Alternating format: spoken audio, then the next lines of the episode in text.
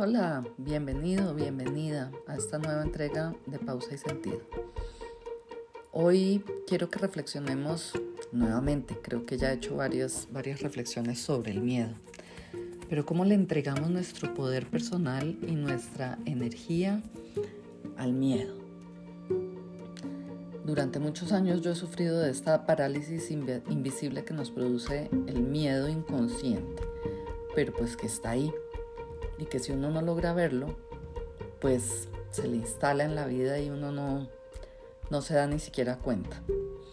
Muchas veces eh, no me he atrevido a hacer muchas cosas por miedo. Mm. No me atrevía, por ejemplo, a hacer videos en YouTube por miedo a quedar expuesta. Porque pues soy una persona muy tímida, me era muy difícil hablar en público y, pues eso supone un trabajo, ¿no? Vencer esos miedos supone un trabajo, supone un compromiso, algo que debemos hacer. El miedo cotidiano se manifiesta en excusas. Excusas para no empezar a hacer las cosas, en sentirme que no estoy suficientemente preparada, el síndrome del impostor que está ahora tan, tan de moda esa palabra, eh, ese término cuando uno siempre está pensando que le falta, le falta estudiar más, le falta hacer otro curso, le falta practicar más, que nunca es suficiente. Es miedo. El miedo se manifiesta también en esos juicios que hacemos de los demás, muchas veces implacables, a todo el que sea diferente, a todo el que piense diferente a nosotros, em, porque eso nos saca de nuestra zona de confort tener que escuchar al otro que tiene una opinión diversa y, darle la validez que se merece. Es mucho más fácil ser nosotros los dueños de la verdad y simplemente cortar y también hacernos víctimas, porque ser víctimas es mucho más sencillo que comprometernos. Culpar a los demás nos libra de tener que hacer algo. Eh, de comprometernos con algo, hacer algo, mostrarnos y tener que responder. Miedo a exponernos. El miedo se manifiesta también en el conformismo y la resignación. Cuando nos damos cuenta de que ha pasado la vida y no nos atrevimos, no sé, de pronto a involucrarnos en una nueva relación por miedo a sufrir o cambiar de trabajo porque pues es malo, mejor malo conocido que bueno por conocer le entregamos nuestro poder y nuestra energía al miedo y nos escudamos en él para no exponer nuestra vulnerabilidad. Es tan fuerte el que dirán, el sentirnos juzgados, que preferimos escondernos y no brillar. Por supuesto, esto, esto es inconsciente, nadie quiere quedarse estancado a propósito, nadie quiere dejar de lado sus sueños pero eh, lanzarnos a hacer algo supone un grado de incertidumbre. Y, y, el miedo es esa emoción que nos cuida para que no vayamos a sufrir, para que no vayamos a morir, para que no vayamos a perder nuestra identidad o la idea que tenemos de quiénes somos.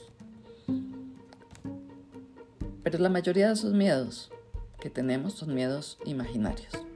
Son miedos producidos por esa incertidumbre, pero que en realidad no han sucedido. Nos anticipamos a lo que podría pasar y eso naturalmente nos hace protegernos de lo que pensamos que nos podría dañar. El miedo se va convirtiendo en una forma de vida de la cual no no somos conscientes y sin darnos cuenta, le entregamos toda nuestra felicidad a cosas y situaciones externas.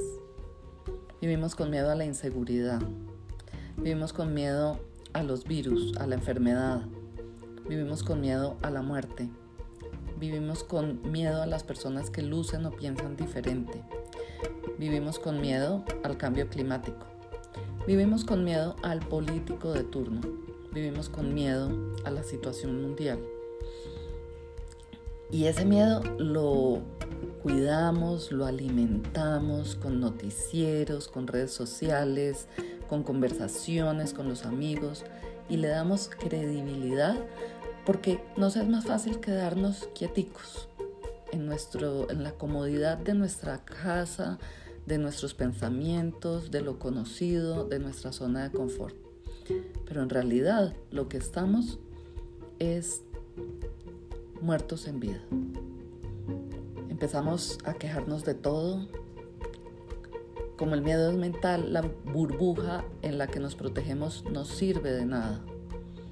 Y nos volvemos encerrados con todas las comodidades, pero quejumbrosos, amargados, viendo la vida gris, temerosos.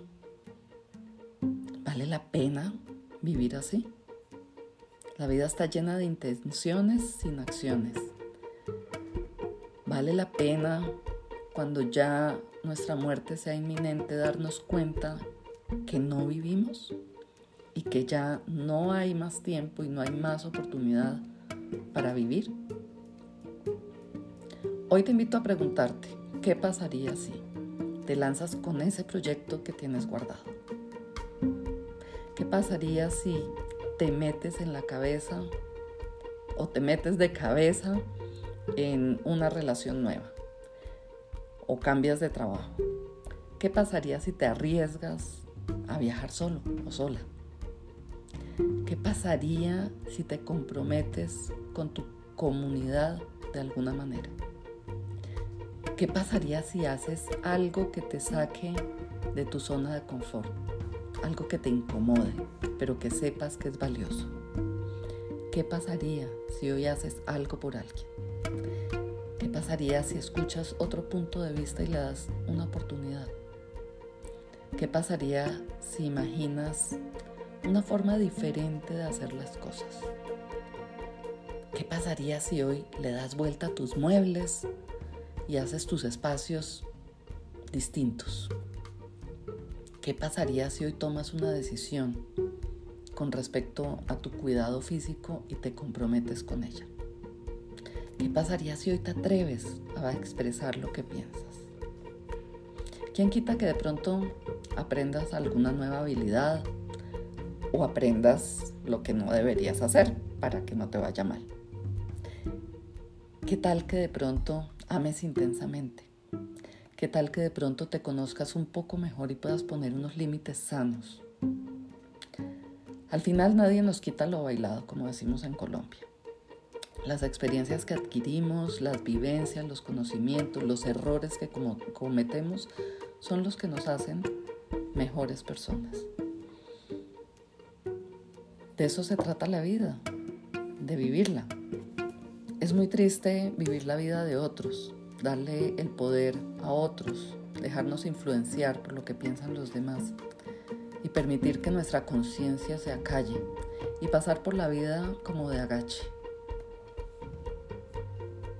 Así que estarnos preguntando constantemente, ser conscientes e intencionales en todo lo que hacemos,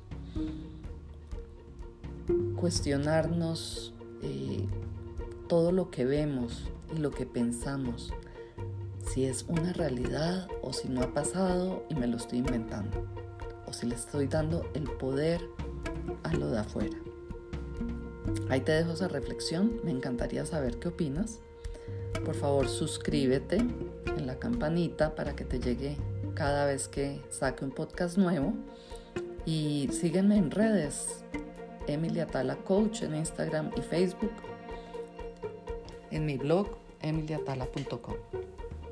Muchas gracias por estar aquí.